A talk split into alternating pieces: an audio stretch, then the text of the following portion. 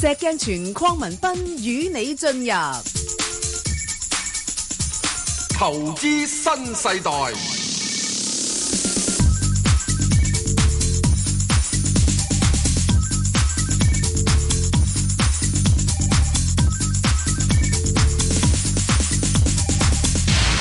早晨啊，石 Sir，早晨啊，Bang 哥，有排代表係無牌代表。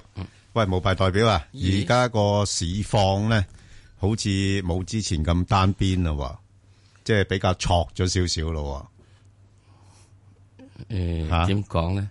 喎。係我咪有一次都講緊話吉利開始已經好奸嘅，係係係，你兩三個禮拜之前講噶啦。咁我好奸咧，係啊唔，係因為只股票奸，係係係啲誒誒，即係埋堆嗰啲人間大嘅。堆啲 人奸，係咪啊？係即係股票表現係十分之好係嘅，啊佢又做呢樣做呢樣咁樣，係咪 啊？係啊係啊所以我對佢仲係有信心。係啊，嗯不埋堆啲人咧，有啲人嘅利潤已經好深，係好深，係啦。好嗯咁好多深股份都係利潤好深啦，你騰訊都升咗成倍咯。咁所以咧喺係呢啊個過程入邊咧，就梗係一定有啲奸人出嚟咧。哦，而家即係咪奸人當道咧？股票市場永遠係奸人當道嘅係，吓，咁我啲老實人咪係噶。老實人 咧係有啊一樣嘢，老實人有一樣嘢，係好起上你就死揸住只股票，係啊。咁你好，你唔使得佢噶嘛一？輸起上一驚起上嚟係就好揸住啲現金，係係啊，係啊，係啊，又又又又驚住俾人呃啊嘛。啊，咁咪揦住啲錢咯，咁梗啊係永遠即係點樣咧？就係船頭咧迎風破浪不怕浪，係係係咪啊？嗯係咪啊？即係佢係頂住風浪揸咁樣嘅。係啊，船尾嘅時之中咧啊，就提提騰騰咧，船尾個船尾機喺度啊嘛，係啊，係係係震啲嘅。係啊。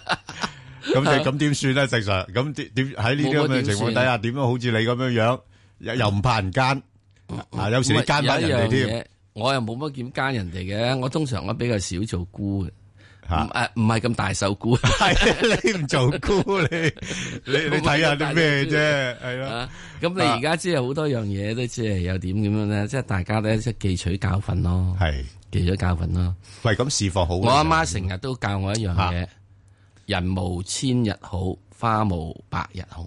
係啊，人多即係中訂就莫企，因為我哋擺街邊噶嘛。咁，你好似提咗我哋成兩個禮拜嘅呢樣嘢，仲要提我哋幾耐啊？石 Sir 誒、我諗都要提埋去到呢個啊下個禮拜啦。係起碼啦，下個禮拜啦咁你起碼調翻兩個禮拜都正常嘅。咁你下個禮拜嘅時，咁你仲有一樣嘢啊嘛。咁啊，突然之間你又加多一樣嘢啊嘛。係嗯啊，喂，阿 Donald Trump 仲咁撈撈咧？喂，而家好似嗰嗰個通俄門嗰邊又好似有係咪啲新發展喎，即係呢樣嘢，好多人就認為即係冇乜事。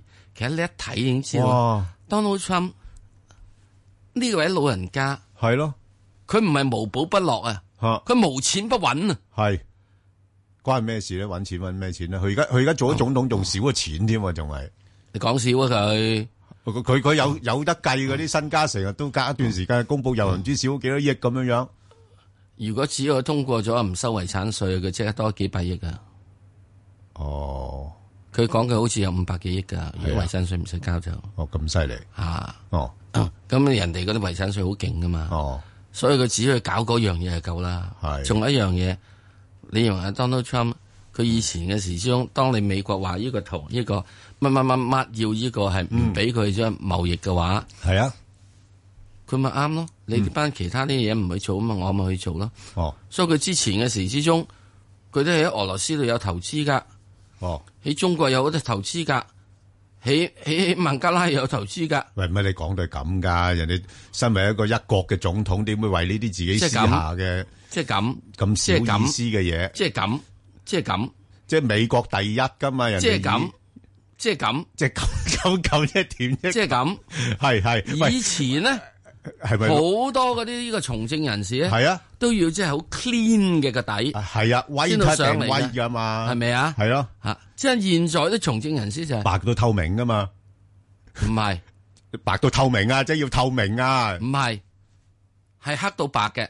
啊黑到白嘅，哦，咁佢話俾佢知，黑黑到反光，唔係嗱黑到白意思係點咧嚇？以前唔見得人嗰啲嘢就係話係誒，你有冇外遇啊？有啊，誒咁你選唔選我都選啊嘛，係啊，你想講幾多個啊？嚇吓， 係咪啊？ 即係咁樣噶嘛。所以以前嗰啲人就話，你一做呢個政界嘅話，有外遇唔得噶，唔啊得啊誒，又係 啊。哦，誒今日冇噶啦，以以前有，以前咧就話，以前有外遇，唔係啊，現在都繼續都有，不過都選你嘅， 係因為點解咧？係都冇好似冇得選，個個都有啊。係你你你有一個人，你有 兩個，個個都有啊，嗰個仲衰過你都冇啊咁你有冇呢個犯規嘅？有啊，都有嘅，係係啊因為因為我為咗揾錢，係我已經喺之前嘅時候已經通晒俄噶啦。係啊咁以前美國嘅時候已經話俾你知要同俄國要禁止啲交易。喂，你睇睇啊啊啊佢嗰個誒國務卿泰勒森，係啊。喂，同俄國都好 friend 噶嘛，以前 friend 嘅打 band 噶嘛，以前做喂，咁石油。咁嗰啲以前係一一定係即係大家有啲業務往來梗有噶。咁所以咯，咁唔所通以你為咗做嗰樣嘢，你斷晒呢啲嘢咩？嗱，以前咧就係你有過呢啲，你係被不會被選到嘅。係咯，即即係係選民現在咧，嚇現在咧就你現在有啲嘢之後咧，只要你唔好過分啦，都會繼續係用係你咯嘅係咯係咯，即係而就係家咁啊大嘛啲人係諒諒解好多喎。係係諒解好 多，係嗰諒個解喎嗰個嗰個嗰個係接受程度大好多係嘅，係啊係啊因為點解咧？Is nobody white 啊冇錯啦，冇人再白， 係啊，所以我就點解要黑到白咯？係即係佢黑咗之後嘅時，你一只要講咗黑咧，就變咗白噶啦。係，即你受唔受我啊？即係以為係咁，啊，唔係受唔受？即咁所以係即你係總之坦白啊，從寬啦，唔係坦白從寬，唔係坦白從寬，係而坦白一定要接受。哦你唔坦白都要接受。哦哦，所以你根本你所謂通俄門嗰樣，你一早都知道一定通硬噶啦。即係一定多多少少有啲嘢嘅，啊啊一定通硬啦。咁人哋嗰邊咧仲係揸住一個喺喺咪就係咯喺民主黨，我一定揸住係啲舊嘅道德觀念。係啊，你要喺你呢度做啊嘛。咁你舊嘅道德觀念係咪可唔可以起到咧？嗱，由於個法律未改嚇係有問題噶，啊係咯。因為呢個通俄門咧就變叫通敵啊，唔係通奸啊。喂，咁特朗普之前都成日去俄羅斯噶啦，我大家我所以我咪話咯。咁你有咩特別啫咩叫通俄門做啫做下生意咁咩樣通樣，俄所以係咪先點解嗰啲嘢一定有嘅？係咯？咁之但係人哋嘅咧，而家你只有講就係民主黨啲人唔化啊嘛，你可以講唔化，係啊，唔化括住係啊，佢係啊，即係即咪即唔接受啲事實咯，係咁咯。咪之但係我作為做呢個政治牌嘅話，哦咁我啊梗係唔接受噶嘛，咁就好打。咯，呢張牌有牌。啊喂，你唔睇到香港立法會議係員咯都係咁嘅咩？係啊，係咪啊？係啊，係咁噶嘛？啊係喎係喎，即係咪道道啊一樣喎。道到一樣，所以正係喎嗯即係到到某啲情況之中咧，自己嘅道德比自己嘅道德水準咧就要低啲嘅。係係而要求人哋嘅道德水準高啲嘅。所以而家你揾到，喂，咁之前嘅時候，希拉里夠俾人哋話通俄啦，係。喂，咁啊嗱，我哋誒投資新世代道德標準都好高嘅，石我 Sir，哋好唔該，高而家申報啊，而家有啲咩股我只有，因票為？我揸住咗呢個乜，我揸住咗呢個係中一三五咯，誒啊昆昆崙崙昆崙咩因為昆我崙上我我知上我都知話咗呢個禮拜你三你又之後話我就去沽㗎㗎嘛嘛，唔係。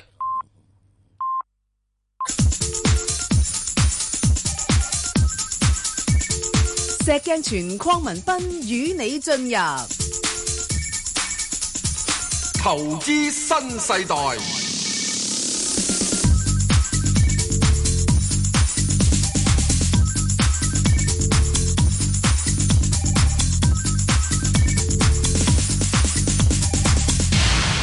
喂，石 Sir 有啲嘢好似未講完喎，我冇，嚇。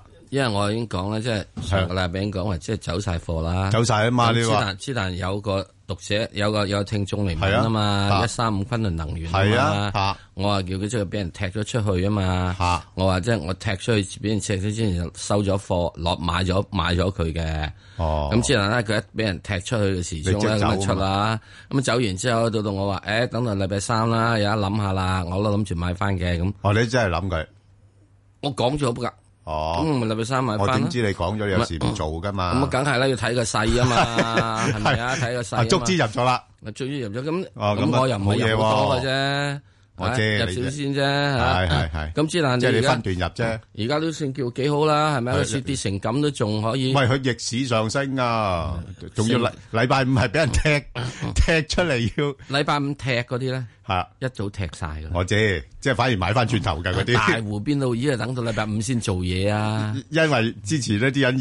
因為之前呢啲人預佢踢呢，就沽空埋佢，所以禮拜五即刻要入返-唔係補返貨，平返倉啊。唔係啊，所以你呢個過程入邊咧，係啊好簡單，所以唔會有咁嘅咁咗。咁啊，咁你話我對佢有冇信心？我又覺得，誒有啲信心。你對啲戲有信心啫我對啲戲有信心 我知嘅，因為我老人家冇戲。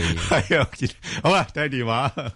好，阿黎小姐，係誒，石 Sir 咧佢好，你 Dạ, 好係我想問咧，問五隻股票嘅，係誒一隻三八八嘅，係，誒之前放咗未？誒依家就未買嘅，嗯啊，咁跟住就五號七十六蚊買咗，係跟住就二號七十九個七買咗，啊跟住就九零二五個三買咗，啊跟住咧我其實先想問嘅人壽，但係而家想問嘅港鐵嘅，嗯，啊，誒四十五蚊買咗，咁我想問呢手嘢點樣注意啊？哦，呢冇問題啊手，幾嘢好嘢，嗯，幾好嘢，除都幾咗靚啊九零二之外，嗯，好啊點講咧？咁啊，阿阿石 Sir 答佢頭嗰三隻先啦。好啊，嗯咁啊，如果你講三八八嘅話，就好簡單嘅啫。第一件事唔需要咁擔心啊，因為呢只嘢有個特殊性，嗯，就係佢冇乜可以即係冇人搞嘢，誒，冇人咁 冇分拆，係啊。冇分拆，冇加股，冇合並，冇拆同埋細應應該係維持秩序得都幾嚇，啊。即所以幾咧，嚴格嘅。同埋咧，即係貨咧就越嚟越歸邊嘅。咁咁你係只啊嘢話牽涉香港好大利益嘅喎，呢只嘢嗯嗱越嚟越歸邊嘅。嚇咁同埋啲嘢咧，將會越嚟越做得好嘅。係誒，市場越嚟越會多嘅。驚唔驚個估值高咧？就係咧，啊，呢、個就係唯一一樣嘢係啦啦。咁所以你要做嘅時之中就會點咧？就係耐唔耐咁。上上次我就講過咧啊，以前都講過咧，就今次咧唔好將呢個係誒二三零嗰個當係個高位，係唔會㗎。咁啊咧我就會覺得佢之後咧就會去咗咧就係二五零度。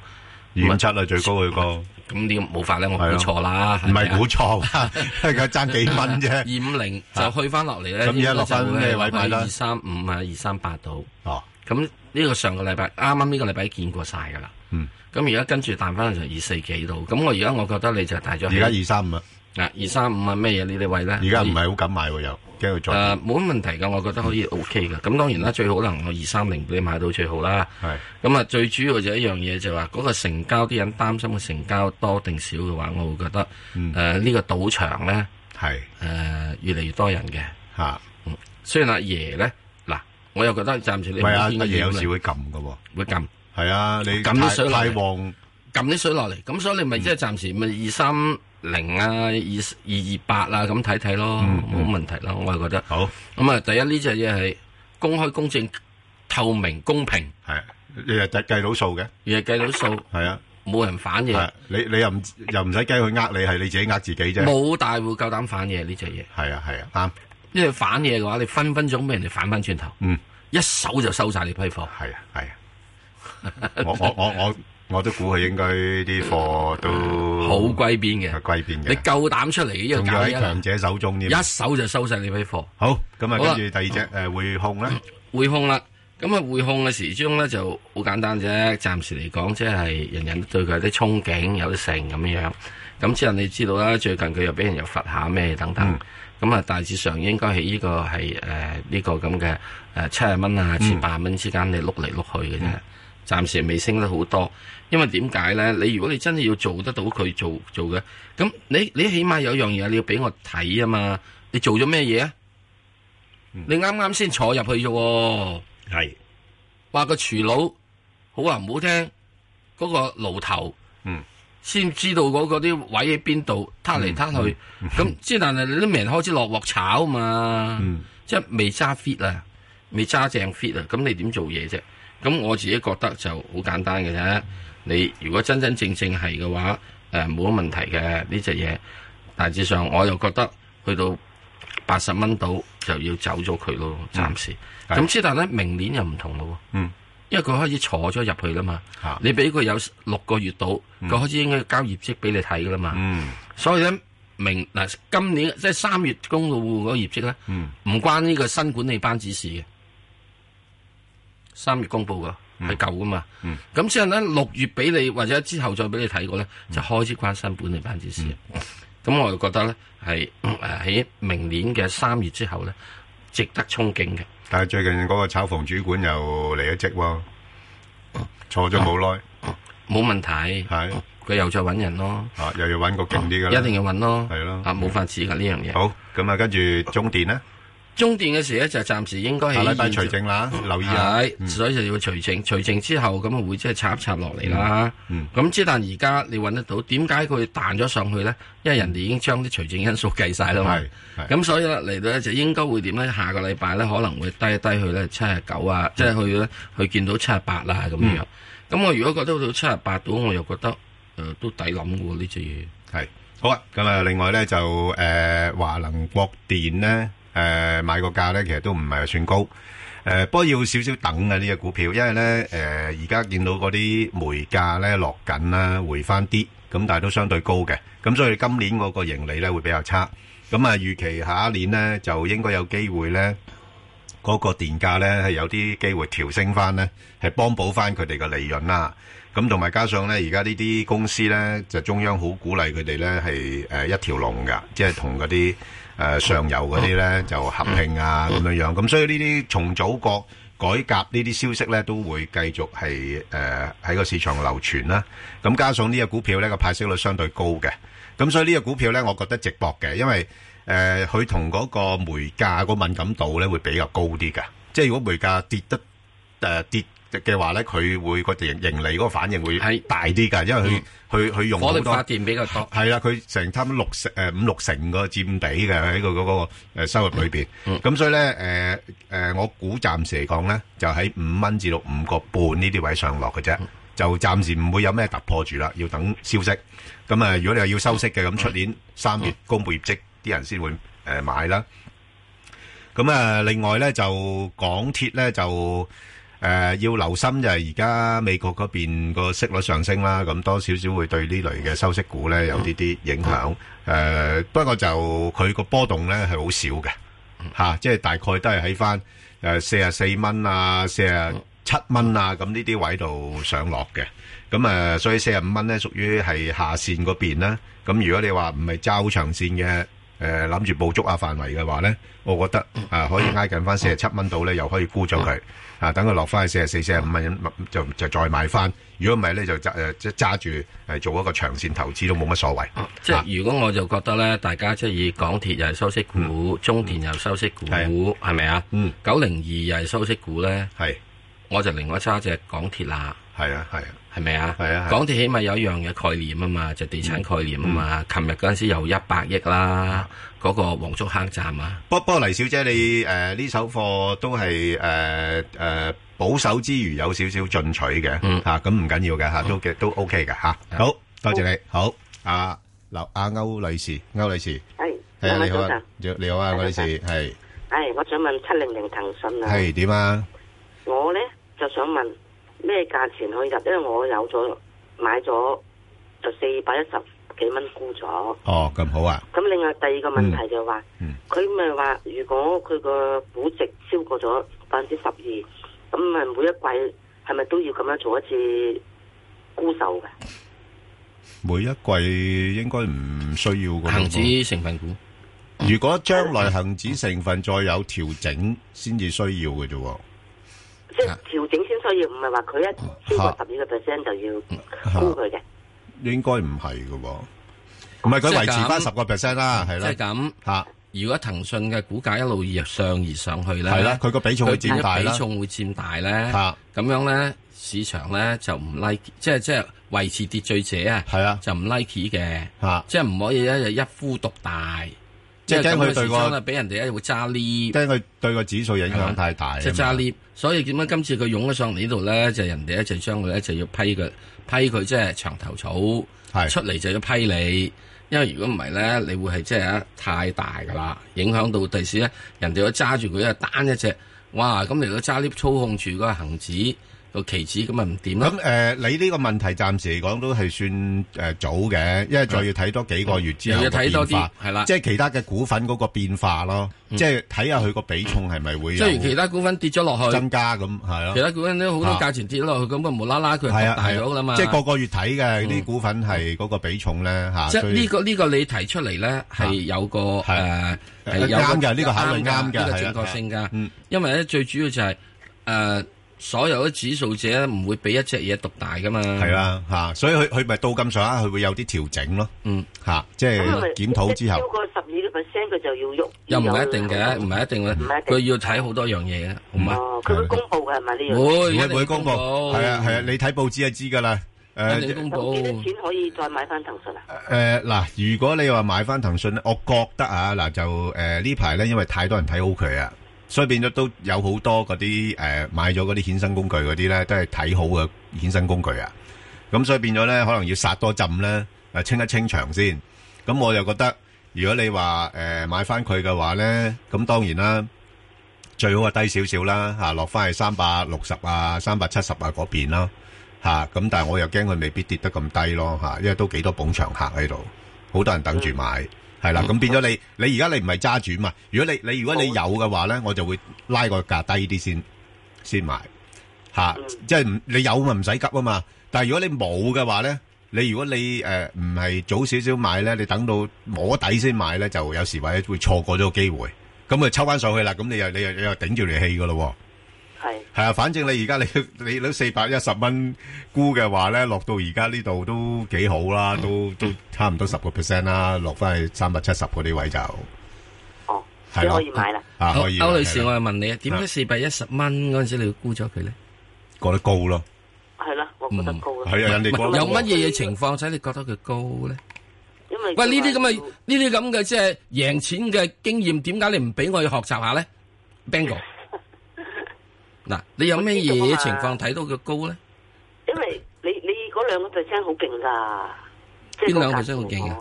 點樣邊兩個 percent 好十勁個啊？ percent 啊嘛，嚇佢本來係佔十二個 percent 啊嘛，要係佢回復翻十個 percent 啊嘛，嗱係嗱嗱，你其股嘅喎。其實歐女士咧就係一個好誒點樣講咧？嗯你係一個好誒好好好好聰明嘅人啦。誒，因為咧你知道咧佢會調整咧，佢個比重會跌低。而一一其實人哋已經話俾你知咧，有幾十億嘅貨咧會喺調整之前會沽出嚟嘅。只唔不過係，我係我只想知道嚇阿歐女士佢諗咗乜嘢嘢，使佢喺四百一十蚊沽？佢只係淨問睇啊，佢因為佢調整落，因為調整落其嚟，所以佢就沽啊。抑或其其實歐女士係咪好簡單？就嗯係你驚佢個價會跌啦，啱就係咁簡單咩就石 Sir，佢驚個價跌啫唔啊係嘛。唔係我問題。咁有好多人咧喺上面唔驚個價跌噶嘛。而家我就係而家要驚呢個驚個價跌咧，係好正確啊嘛。唔係上邊啲人就驚住個價會跌咗，但係跌咗賣沽咗賣唔翻，佢嗯又另外一樣嘢驚。係啦，咁係啊唔係你乜？你淨係淨係睇佢話，因為佢要減低咗個比重，所以你就沽啦，係咪啊？我諗住買得翻咯。嚇佢肯踩得翻咪就係因為佢諗住踩嗱，得返啊嘛就係咁樣啊嘛啊，即係佢肯放啊，係啊嘛。佢嗱，呢係啊個叫捨得啦，冇錯啦，佢肯寫咪就得咯，咪係係啊咯。嗱，不好多人咧就係咩點咧？佛家成日講咧，有啲叫執着、係執迷不悟。係啊，嚇就以為佢一路會繼續升升升升㗎啦。咁啊，佢跌咗落嚟都唔緊要，佢都會再升翻，因為呢個騰訊已經過係咁啊嘛。咁跌到某一個深咗之後，啲人就開始心驚啦。即係如果你認為佢跌咗之後會再升翻，哦，呢、個都係走肉穿牆過啫，係咪嗯啊？騰訊 心中流，咁咁就唔係騰雞心中流。咁你呢、個呢、個呢、個呢個手中無騰訊，啊心中有騰訊係啊嘛。唔係啊，手中 無頭，手中無騰訊就啊心中囉囉攣，係咪？手唔中係㗎，有我騰手訊中無騰訊啊，心中有騰訊㗎。所以另外一個就手中無騰訊，係啊哦咪手中有騰訊啊，心中有騰雞。不不過我真係有騰訊㗎，喺盈富基金裏邊有有跌㗎。嗱，真我意思點其咧？實兩位啊，係我想分享就係話咧係，好多時呢呢，其實我好彩嘅，好多時啲啲股民就係話放咗真係買唔翻㗎。誒係嗱嗱嗱嗱，阿歐女士，其實你真係要冇一個風險嘅。你你因為你好估大風險 添啊！嚇你估咗啦，因為騰訊咧即係誒誒，你話就話頭先講話三百六十、三百七十啊，分鐘咧禮拜一就抽翻上去四百蚊都唔出奇嘅喎，呢啲嘢係啊，係咪先？你係啊好難講嘅嚇咁。所以你你只不過係我你同我威兩日㗎咋？誒唔緊要，其其實我覺得歐女士咧，你係誒誒你自己知自己事嘅嚇嗯嚇，你只不過同我哋分享你嗰個智慧嘅係啦，嚇即係多首謝你嚇先，，多首謝先咧，你我希望大家有啊樣嘢咧，就係第一啊，我呢只買唔到，咪買第二隻咯。咪買第二隻咯，咪係咯騰訊我算你啊啊。叻啊！你咪升翻上去四百四十蚊啫嘛，係咪咁叻啦，係咪好先嘛？？啊好嘛？嗱所以係咯我希望咧，大家有樣嘢咧，買埋股票嘅嘢，最緊要有樣嘢，就保持心情愉快。啊冇錯啦，吓嚇即係呢日唔好賺唔到唔緊要，啊，唔好成日有騰雞，唉，係啊，唔好騰雞又。唔好成日啰啰攣，係啊係好騰雞之後咧，就一日賺咗都唔長肉。好多謝晒，好好，啊賴小姐賴小姐，啊呢只另外一隻啊係又係，早晨石 Sir，早晨 Ben 哥。係你好，係我有幾個問題，誒二三一八平保啊，係我呢就真係執迷不悟啦， 因為我係平均價八十六蚊左右買咗幾千股嘅，咁、啊我有幾個問題，點解我之前冇聽到話會減嗰、個、呃、平保嘅比例嘅？騰訊就聽到啦，咁琴晚突然間聽到新聞報道話，而家平保誒、呃、減到去四點零二嘅啫，喺嗰個成分股裡面咁嘅，幾時減㗎？由幾多減到四點四點零二定四點二？咁第二呢，就係、我應唔應該再喺平啲平到幾時再買翻 balance 翻呢？嗯誒，第一嗯就所有公佈佢即係加加減減啲嘢咧，恒指成分股公司喺之前咧係有講過嘅。嗯一定講過嘅，因為佢如果唔講嘅話咧，佢會俾人告嘅，好簡單吓，好、簡單俾人告。咁佢講翻個比重嘅時候，一定會即係按照佢以咩嘢入去。譬如你好似你信譽光學嗰啲入咗去嘅時候咧，等等樣佢啲話俾佢入去嘅時候佔嘅比重幾多係有講到嘅。咁誒、呃至於你話即係點解呢個咩話乜唔知道咧？咁啊，可能就係因為就係即係誒報章上面咧報導咗，側咗報導某樣嘢，就少報咗某樣係嘢。係啦係啦，即係行即之係成分嗰個通告咧，吓。全面覆蓋嘅。系啊，即系大家比較關心嗰啲股份，佢先報咯。有時啲報紙啊報紙就係咁樣係啊我好嘛減咗幾多啊？原先係幾多㗎？嗱，你真係即係講實咧，又影係響咁，我又好似冇乜印象話平保會俾人搞佢喎。佢唔係唔係咁嗱，其實平保咧就係跟嗰個即係所謂 rebalancing 嘅 Rebalance 因因為個組合已經組合唔同轉咗轉變咗啦係嘛啦，嚇有啲會多咗，有啲會少咗咧，咁變咗佢多多少少會受到影響。即係咁樣係樣，啦你好似依家坐地鐵嗰個，嚇即係佢個長板凳嗰度咁，嚇突然間擠咗個大肥佬入嚟，係係啦冇錯咁兩邊都要係啊唔係啊覺意要側側位咯。即係其實你而家講嗰樣嘢咧，唔係話刻意係要調低佢嘅，嗯係啊佢只不過係嗰個指數嘅轉轉變一係個啊動態嘅轉變咧，係啊令到佢個係啊比重係降低咗即係嗰個嘅就係即係嗰個咧就係嚇唔係即係要講咁樣，即係即係好似咁樣，嚇就係我覺得好似擠咗個大肥佬入嚟咁樣，係啦係啦其他嘢變係咗係少就係咁樣嘅誒、咁我想問下啦，而家呢一隻其實有冇啲影子似將來嘅，即係今日嘅平保會唔會係明日嘅騰訊？你梗係咁啦，啊我嗱我我你都係想咁樣我啦。嗱，我諗啊，我話俾你聽咧，誒誒，呢個係一個大家誒誒攞嚟做比較，即係會覺得啊，好似而家平保下邊有好多呢啲咁嘅公司係嘛，又係有網上面嘅一啲業務啊，包括咩誒誒誒平安誒醫醫生啊嗰啲咁樣樣咧，誒又有陸金所啊嗰啲咁樣樣咧，但係我話俾你聽咧，好難再揾翻另外一隻騰訊。吓，因為騰訊本身喺中國嗰度咧，係誒佔嗰個比重咁緊要咧，係係佢有佢獨特嘅一個背景喺裏邊，係嘛？即係尤其是嗰啲呃即係我咁講微信嘅一個發展，我咁講，以走勢嚟睇咧，嗯兩隻股票咧係相若嘅，嗯因此咧我又覺得我係相信走勢啊，嗯我係走勢派啊，咁所以我又覺得兩隻股票嘅未來命運咧係將會係一樣嘅，即是話咧係誒騰訊同埋呢個係誒、呃平保咧有相若嘅走勢出現，唯一唔同嘅咧就係點樣咧係。平保冇騰訊嘅波動咁大，嗯因為佢衍生工具冇咁多。嗯，咁即係如果你睇多個 percentage 高過騰騰訊訊，因因為佢佢係 high beta 嚟 high 嘅。 beta 兩隻都係平保係好 high beta 嘅呢個股份係，啦即係換言之，佢跟個大市嘅波動性咧，佢係特別大嘅。嗱，你攞啊翻你如果你攞翻平保同埋騰訊嗰兩隻股票嘅股價圖嚟睇，係你係睇到佢係好一致嘅。其實係啊因為呢兩隻嘢咧，都係俾人哋咧係揸緊 lift。嗯所以你既然揾得到騰訊，即係揾到就係、你要記住跑馬地嗰句説話。嗯今日即係吾兄歸故土，嗯嗯，他日君體也相隨，係一樣嘢嘅。只不過有樣嘢就係點咧，就係、呃平保真係冇騰訊咁多嘅係誒衍生工具，嗯係咁多啦。啊所以衍生工具喺呢點入面嚟講，佢將會日後將會個變化咧，係冇呢個騰訊係波動得咁犀利。同埋咁同我應該咩價再買多翻少少 balance 翻啊？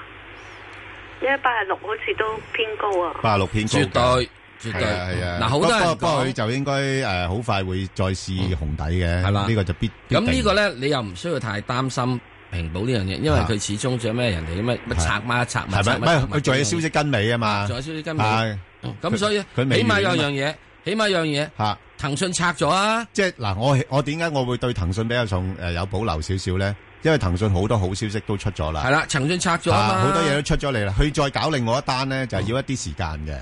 平保未拆係嘛，啊，平保啊，好快又冧啦，係咪啊？係嘛？？咁所以呢點入边嚟講咧，你到下一轉嘅時，啲人咧就會開始點咧，啊就會即係氣騰雞，係就呢個係啊愛平保噶啊啦，。不不過不過，始終咧，你誒平保咧都會有時跟大市咧個波動嘅，個大市殺緊落嚟咧，佢冇理由硬托噶嘛，啊嗯係啦，佢都會跟住落噶啦，係啦，好嘛？好多謝你，好啊，陳生，诶，两位主持人好，你好啊，陳生，係，诶、我想問三百零八中嘅重氣嘅，好啊。係我 IPO 價翻嚟十二個幾，我想問佢而家喺高位跌翻成兩兩成有多，嗯係啊，炒完咯噃，好似，啊係咪應該要走咧？嗯，如果你現在呢個位走咧，就係、我覺得會相對太低啦。咁誒，呃佢、可能仲會落多少少嘅。咁譬如你落翻去，可能要翻去誒七個半啊，咩嘢都可能會有，因為嗰度有個所謂嘅係上升裂口。咁你若然係喺嗰度嘅時鐘，我覺得誒、呃又唔需要咁樣啦。咁即係我又覺得誒、呃，對於誒、呃重型汽車呢樣嘢，中國咧係個需求一直都有嘅。咁我但係覺啊，得嗯阿石 Sir，因為呢排咧，中國嗰啲基建咧放慢咗，冇錯，係啊，呢個會對嗰個行業有呢個影響會有係嘅咪？咁所以咧，啊所以嗰啲你嗰個價跌落嚟咧係有原因嘅你想啊翻翻去呢個咩咩十幾蚊上面咧，就有困難。嗯咁之但係咧，你話去翻即係大約十蚊度咧，我覺係得啊就起不過佢就今年嘅業績咧，你又唔擔心㗎啦，唔擔心嘅因為因為上半年已經差唔多 Really good 啦係做晒㗎係啦啦，係啊，咁所以即係佢咧就一定即係會有少少機會咧，我諗仲係會誒落一落翻去補翻個裂口，嗯係咯，七個幾度，好嘛？愉快。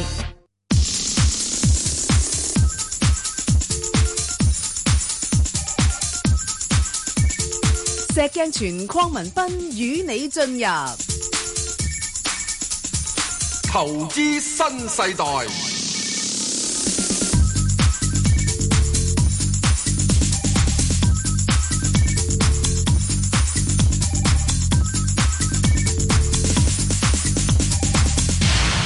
好，我哋翻嚟聽下吳太電話，吳太，早晨兩早晨，係位，啊，吳早晨太，係啊係，你好，係啊，誒，我想問下七三七好啊果公路嘅，係咁我未買嘅，未買咁我見佢嗰個圖咧，就係都近排就默陰陰咁樣跌啦，嗯係啊，係係啊係。啦，咁咁但啱啱誒琴日個嗰個情況就佢好啲彈翻上嚟嘅，咁哦我貪佢咧個息都幾高嘅，係同埋咧就佢好似係大概一月度咧就會公布嗰個派息咁樣嘅，係咁我諗嗯緊依家十二月啦，咁啊係係唔係合適嘅時候買定佢嗯咁樣咧？哇！吳太呢係幾高質素嘅係聽眾啊！嗯，第一識得睇圖，係，第二睇時機冇老人痴呆，係好記性。係啊，吓、第三會睇翻佢琴日，咦升跌市佢都唔跌喎，反等喎，嗯吓、啊好，你係咪喺呢只股票上面咧已經同佢即係吓長相往來？嗱、我唔係話你長相厮守啊，即係有一長相往來段時間交往㗎啦啊啊交往係咪啊？我係觀察咗佢一排，啊，觀咗佢有冇喺佢收過息啊？冇，未買過。啊，從未買過，即係觀察咁啊。咁有咩嘢使你使到帶起你對佢進即係進行觀察咧？係最誒、呃重要一點咧，就係佢嗰個派息係幾吸引嘅，有七厘到嘅。嗯咁咧，同埋我覺得咧，佢做公路基建咧，即係誒、呃都有佢嘅實務啦，咁都唔會太衰嘅，即係衰起上嚟，嗯個外圍又好啊，或者內地誒、呃衰起極咧，都會有啲錢收下嘅，即係唔會太差嗯。咁樣咯。嗱，誒、呃我會咁睇呢個問題嘅。誒、呃因為今日咧有幾個朋友問咗啲收息股，有二號仔啦，有九零二啦，有六十六號啦，嗯都係收息。即係呢三隻嗯股票嘅息口咧係唔夠七三七咁高嘅。咁咧、因為如果你嗱，我哋亦都睇到明顯咧，嚟緊係一個加息周期。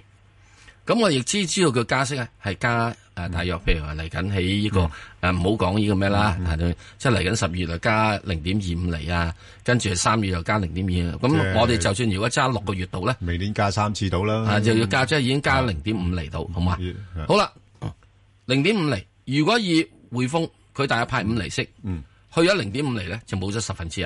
係咁如果二號仔咧，嗯佢應該大約派三厘幾息，係啊，冇咗零點五厘咧，就冇咗咧，就唔係十分一，嗯係冇咗個收益咧，係少咗差唔多就係誒誒誒誒，佢個呢個敏感度會高好敏多㗎啊感度大好多咁六號六十六號啊咧 仲衰，少佢三厘後三厘佢到，啊佢靠特別股息 啫。佢加特 別股息嚇，啊咁啊冇事咧，所以越息口喺上升周期咧，係息口越低嗰啲所謂嘅收息股咧，個估股價嘅壓嗰個力股越價大壓，力越大嗯。咁所以你一七厘嗰個就問係題，就頂你得住咁叻係啊，咁叻，你你加加夠個兩厘啊咁。啊咁咁啊咁啊冇咁叻，係咪啊？啊我都係有五厘啊！係啊係啊我用跑贏全場啦。係嗯嗱，呢個咧就係上好多時咧，我哋話講喺加息周期係咪唔買呢個係收租股咧？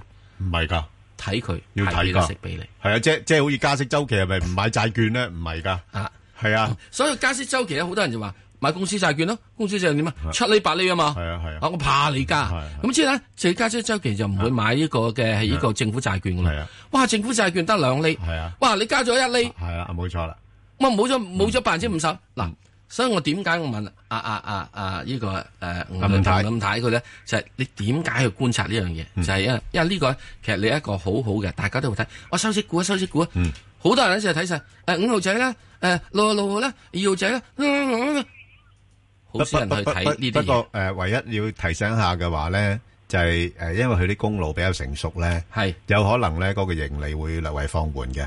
咁除非佢係加即係誒提升嗰個派息比率比率嘅啫。係，如果唔係咧，未必維持到咁高嘅派息嘅。仲要有一樣嘢係睇佢哋公路喺邊度，係啦，佢公路嘅車流量咧已經係飽和咗未？係啊，係啊，係啊係。咪啊？咁啊，另外一樣嘢，舊公路咧需要維修嘅多啲嘅。同同同埋咧就誒嗰個要留意咧，因為佢以人民幣收入嚟主嘅，嗯人民幣即係呢排好啲啦嚇，即係誒即係呃誒回升翻啲啦。如果即係之前咧貶值嗰下咧，對佢嗯係影啦響好大嘅。所以咧，即係我如果要睇呢啲，特別如果有境外嘅收息嘅係咧啊，即係我喺香港境外收息，係啊佢唔係收呢個港紙，你又要加入呢啲因素。係啦，冇錯啦，即咁嗯係佢佢而家估值就唔即係嗱呢個股份咧估值就高噶啦，啊不過佢個息咧就吸引嘅，係啦，係啦就係咁樣樣咁咯，我就覺得咧就係啊佢而家都未派息嘛，係啦，未派息啊嘛。嗯咁而家你等佢時鐘，咁啊等佢一陣啦。嗱，你四個六啦，四個六好似好強嘅係支持啊，你起碼會有樣嘢啊嘛啊。嗱，我又估計佢唔會升得太多嘅係啊嗯喎，你唔好以為嚟賺價喎，暫時唔好賺價，除非佢一日就落到好多。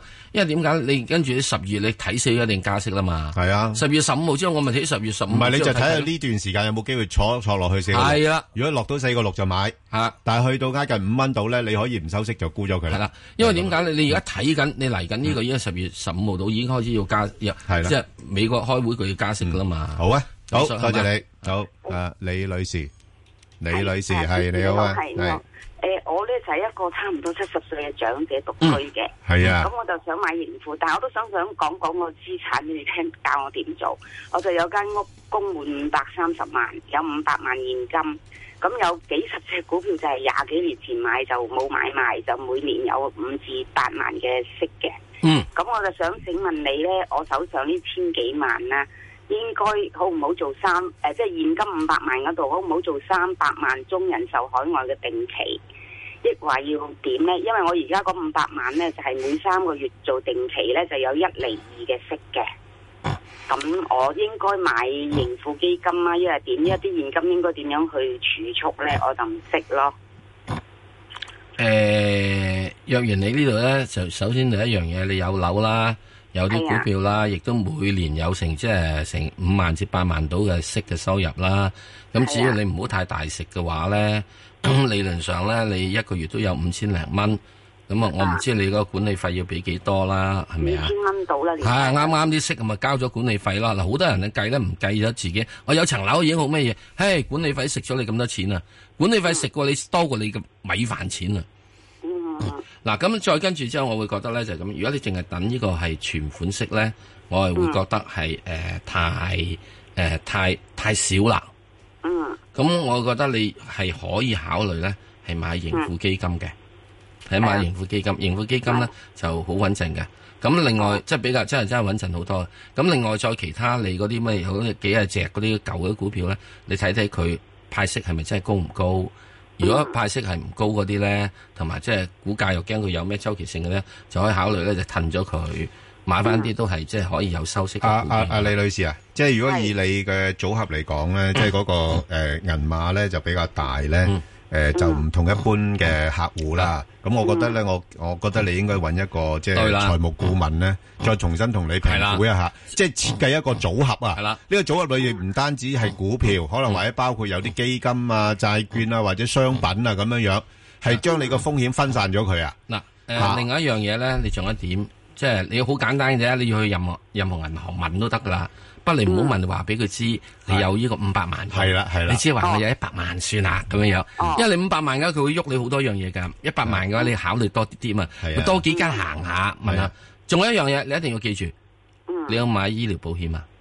有啊，有，OK，佢都幾全面嘅 OK，得不不過呢你呢個你有冇得一啲海外嘅資產啊？即係除咗啲冇誒冇香港冇嗱，咁冇所以你要考慮下啦，就係需唔需要將啲資產略為分散一下啦？誒，我覺得佢佢如果啊啊啊温女士咧，佢未必想去美國住啊，又未必唔係想唔係，去我意思佢佢買嗰啲誒，即係嗰啲資產嘅組合裏邊咧，可以包括一啲其他市場啊，即係唔一哦定要一籃子擺晒香港度噶嘛。誒，呃你睇睇啦，好啊係啦嘛？睇睇啦，咁嗱。唔係我咁即係唔好做呢個，唔好將三百萬現金去做人。我我唔覺得你真係做呢個定期存款係好咧，因為特別喺而家呢個嘅加息周期上面咧，嗯你嗰、個誒息、息口咧慢慢會升上去咧。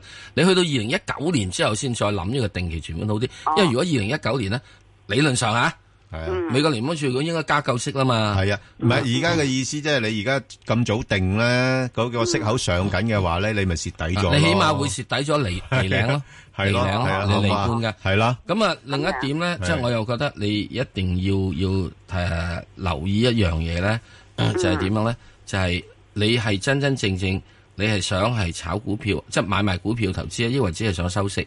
咁呢個你要揸得好。如果收息嘅話就係想收息，好簡單，好多冇問題選擇㗎好多選擇，好唔好啊？係啊好多選擇好，冇乜選，好冇問題，咁啊好啊嘛？咁如果我盈富買五百萬，裏邊用幾多錢買好啊？盈富你買五百萬，我我覺得你起碼做三百萬咯，你一定要留翻即係大約有百零萬到做現金咯。哦，三百萬買晒盈富，等到啊可以得嘅，係啊嚇。哦咁另好外，唔該如果如果你真係要做嘅話，我仲會覺得你用五十萬再買 A 股咯。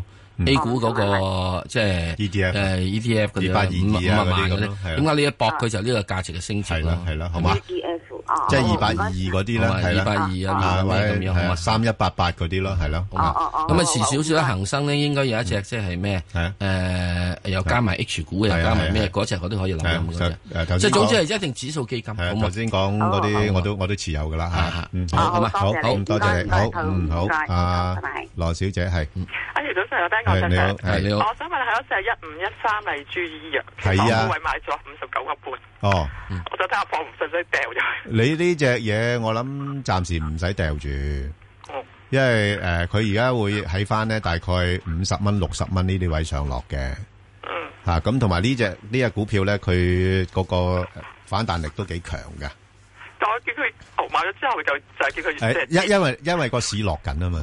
嗯即係而家個市落緊咧，好多基金咧佢都去誒、呃即係就算係都唔咁快入市頂佢住嘅。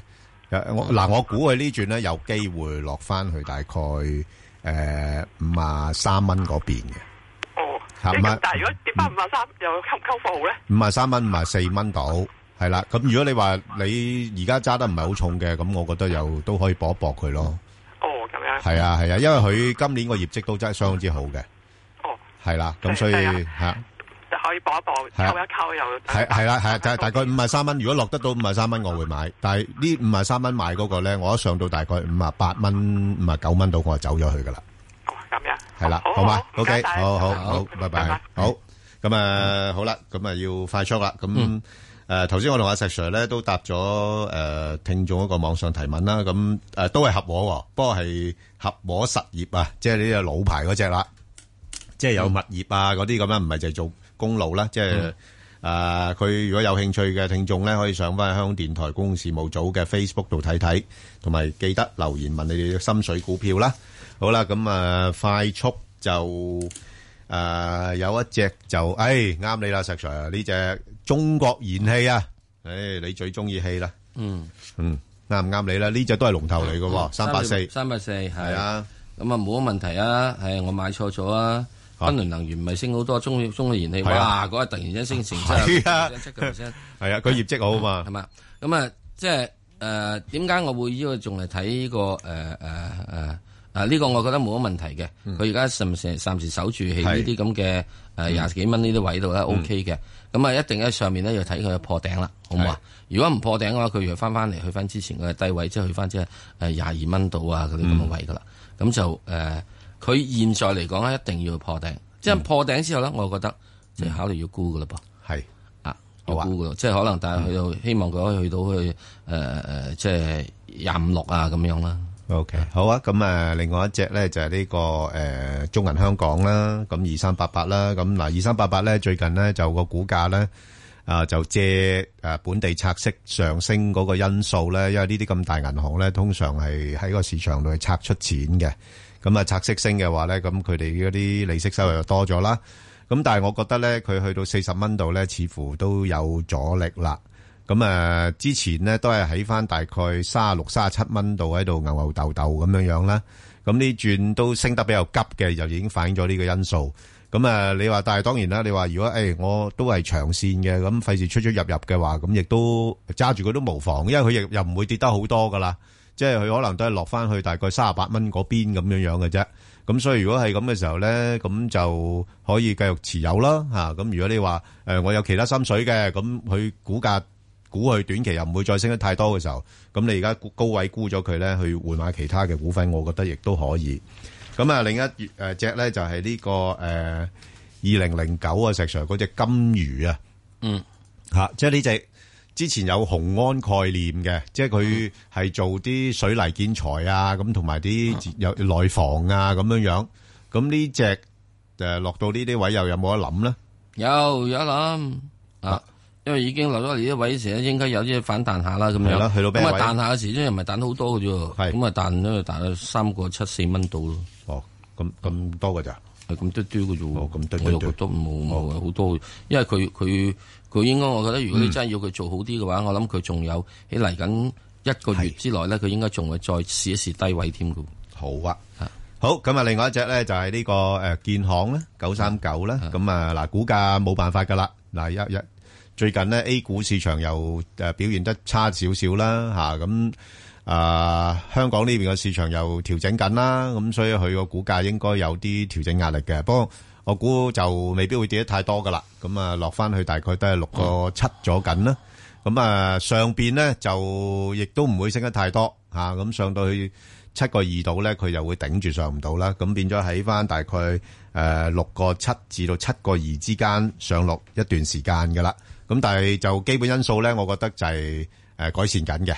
咁誒同埋內銀股咧誒、應該會係即係個表現咧係慢慢有機會啊，出年咧啊略為再追翻上多少少嘅，因為個估值而家都仲係相相對比較低，咁啊，所以亦都可以後低位咧係誒收集呢個股份啦。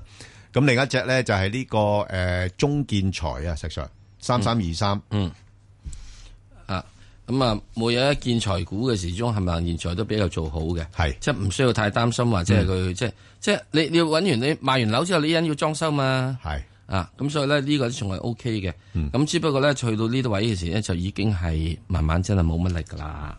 要因住擔心就冇乜力，咁冇乜力嘅時鐘咁啊咪好簡單啫。咁你咪去翻即係喺，但用即係喺一六個八度啊，即係上面你如果穿得六個八，你要即係走一走啦。啊，因為如果唔係嘅話，已經即係幾幾幾幾咩噶啦。咁上面咧我都覺得都係大約係睇七個八度，即係呢個一蚊雞度附近。 OK，咁啊，另外一隻咧就係呢個落木啦，咁啊落木都係即係炒佢嗰啲嘅。誒 number 咧，誒啊三九九三啊，潔淨能源嗰、個、啊嗰啲材料嗰個概念啦。咁啊、而家 A 股咧就高過 H 股咧，都差唔多有誒差六個 percent 嘅。咁呢個股份我發覺咧係好多大陸資金炒嘅，啊咁所以佢好活躍嘅。個成交都多咗嘅。咁啊，不過問題咧，嗱呢排咧就我覺得由於個市況調整緊咧，佢嗰個勢咧冇之前咁好啊。嗯，咁變咗而家買咧個風險高嘅，因為你買咗之後咧，佢唔彈得幾多俾你走。之前就好好誒走嘅，因為之前比較上有少少持續性嘅升勢啊嘛。嗯，咁你啱啊，誒就係十個 percent 咁，我就掟走咗佢啦，又等佢低位再買過。但係呢排咧唔得嘅，佢彈翻誒三三四個 percent，咁佢又回翻落嚟咧，又又跌翻。誒但三四個 percent 回翻嚟嘅六七個 percent，係啦，冇錯啦。咁咁樣嘅，你又坐住喺度咯喎。咁所以我覺得咧，可以再觀望一下先。但係如果佢誒有機會啊嚇，落到去大概我諗嗱講衰啲啦嚇，四個三度，四個三四個四度咧，我會搏。但係因為我就唔會等到五蚊噶啦，四個九度咧誒挨近五蚊嗰邊咧就走啦。咁可以捕捉下呢啲波幅嘅，因為都係幾多資金炒作嘅一隻股份嚟嘅。咁啊，另外一隻咧就係叫高偉電子啊，石 Sir 幾得好。一四一五啊。嗯吓啊，咁啊冇嘢，所有電子股嘅時候，理論上啊理論啊有有上有都係係做啲光學嗰啲好嘅，啊，理論上都好啊。咁之但係啊理論歸理論啊，交貨最緊要啊。咁所以呢個咧就暫時嚟講啊，即係曾經一度即係湧咗上去之後，而家見到係十級以下。咁啊，如果買咗嘅就睇下點樣出唔出啦。好似呢排已經誒冇咁熱炒啦呢啲啊，即冇係啦即係手機冇誒即係設備相關股份啊，冇。冇啦嗯吓，好咁咁啊然之後，所以咧變咗，如果你真係有貨嘅話，考慮盡快出一出啦。係好咁啊，另外一隻咧就係龍工啊，三蚊三九啦，咁亦都係做一啲嘅重型機械啊嗰啲咁樣樣啦，咁誒又係好好噶啦，個業績咧就上半年咧已經係做咗上一年全年嘅。誒呢個盈利出嚟㗎啦，咁所以由於咁好嘅話咧，個股價咧就好早已經有反應啦，咁啊上咗去，咁不過咧就誒喺未業績未公佈之前咧，由於呢個因素咧都係正面嘅，不過我頭先講到嗰個因素咧，亦都係誒實在嘅，因為啲國內基建咧放慢咗咧，好多投資者已經開始對呢類股份咧係調低咗評級，咁所以誒不過誒去到挨近翻，我覺得兩個六嗰邊咧。有啲直播空間嘅，可以波搏佢反彈。咁即係頂啲人啊，炒業績之前咧，又上翻去三蚊嗰邊咧，就可以收割獲利嚇，咁、可以捕捉呢個區間裏邊做買賣咯。咁、另外一隻咧就係、呢個利邦啊，八九一，嗯，石 Sir 係八八九一啊，利邦，係咁啊，即係呢個係誒利豐家族噶係嘛，係係啊，點咁睇啊啊，我呢哋唔類？需要理佢啦。總之誒不佢不過冇乜錢賺嘅，一路蝕緊錢咁啊，而嘅。家即係由於即係蝕嘅時鐘稍為有啲嘅俾人哋嘅憧憬，嗯啊咁，然之後就彈咗上去啦咁樣。咁而家咧又係去翻到咧呢啲嘢咧，慢慢要整固，因為你最緊要交業績，即係呢個係佢嘅八九一同只九八一都係差唔多嘅啫。嗯，哇，爭好遠啊！個走勢啊！九八一啦，唔差噶。個走勢啊九八一，走勢一樣啊好好炒啊，係啊，走勢一樣啊，係啊係啊你睇翻嗰兩張圖啊，好嘅，OK，有一樣啊，即是又係咁炒緊咯，炒緊係炒緊，係啊就就係炒啦，係啊啦，又炒咯，好炒啊！呢兩隻係咪幾啊好炒，兩隻嘢係嘅圖一樣咁滯啊，係啦係啦你你揾咗兩圖拍嚟拍住啦，係啦，都係炒家天下，好唔係講緊業績住，嗯，好，咁啊，另外一隻咧就係二八八萬洲，誒，咁呢隻冇咩嘅，就誒盈利咧係好穩定，嗯即係你都知道穩定得嚟，即係冇冇乜增長啦，誒有一個憧憬嚇嚟緊嘅豬肉價格應該貴，啊係啦，會貴少少國吓，咁咧就變咗對佢都有啲幫助嘅。嗯咁啊，而家個估值咧就大概十三、十四倍到啦，即係同大市差唔多。咁啊，息率有三厘幾嘅。嗯咁誒，之前咧落到去曾經落去七個半、七個六咧，我都有建議買。不過呢排上到呢落去八個四呢啲位咧，就啱啱又係一成到咧，又可以就差唔多收工啦。咁誒、再捕捉啦。如果有機會落到七個六，又可以買佢。但係暫時嚟講咧，又係上到八個四咧，就可以誒、呃獲利啦。就介乎七個六、七誒八個四之間咧做買賣，因為佢而家已經成為咗恒指成分股啦。咁另外一隻咧就係誒呢個咧就誒二三八六啊，石 Sir。嗯，二三八六係呢個中石化煉化工程啊，係喺三八六度分拆出嚟嘅。啊，咁啊，呢個煉化工程嗰樣嘢咧，就暫時嚟講都唔係太多嘅係誒嗯係嘢搞嘅啫。嗯，因為始終咧就係要記住一樣嘢，油價咧係有機會係見咗底，係嚟緊嗰年咧係啊會慢慢上去。係啊，咁因此佢哋嘅成本咧，嗯係會開始慢慢會上升嘅，有所壓力嘅。嗯咁啊、如果佢又唔能夠將嗰、個誒、呃呃成本上升嘅價格轉嫁俾消費者咧，而我覺得係十分之困難嘅。嗯係嗯喺國內嚟講，就始終仲係即係呢個都係捱打狀態，六個半上下浮沉。嗯，好啦，咁啊，另外一隻咧就係一七五咧，我稍嫌佢咧調整嘅幅度唔夠啊，即係托得太過行啊。咁啊，不過就因為咁咧，咁所以佢又唔會即係似乎有好多資金買佢啦，又唔會跌得太多。咁如果你話真係捕捉短線嘅話咧，可以喺翻大概廿六啊，至到大概廿九蚊啊咁樣樣呢啲位啦吓，廿六廿九啦，暫時喺呢個位度行住先。好，咁另外一隻咧快脆脆咧就係呢個誒中國太平啊九六六啊，石 Sir 點睇啊？誒、呃始終一樣嘢啦，保險股保險股係咪應該都回返啲嘅咧又係同嘅平保都係回啦，平保回你點唔回係啫啊？隻隻都係咁啊！所以呢啲保險股咩嘢，除咗隻中人壽之外啊，隻隻都係好似同平保咁嘅嘢。嗯好尖頂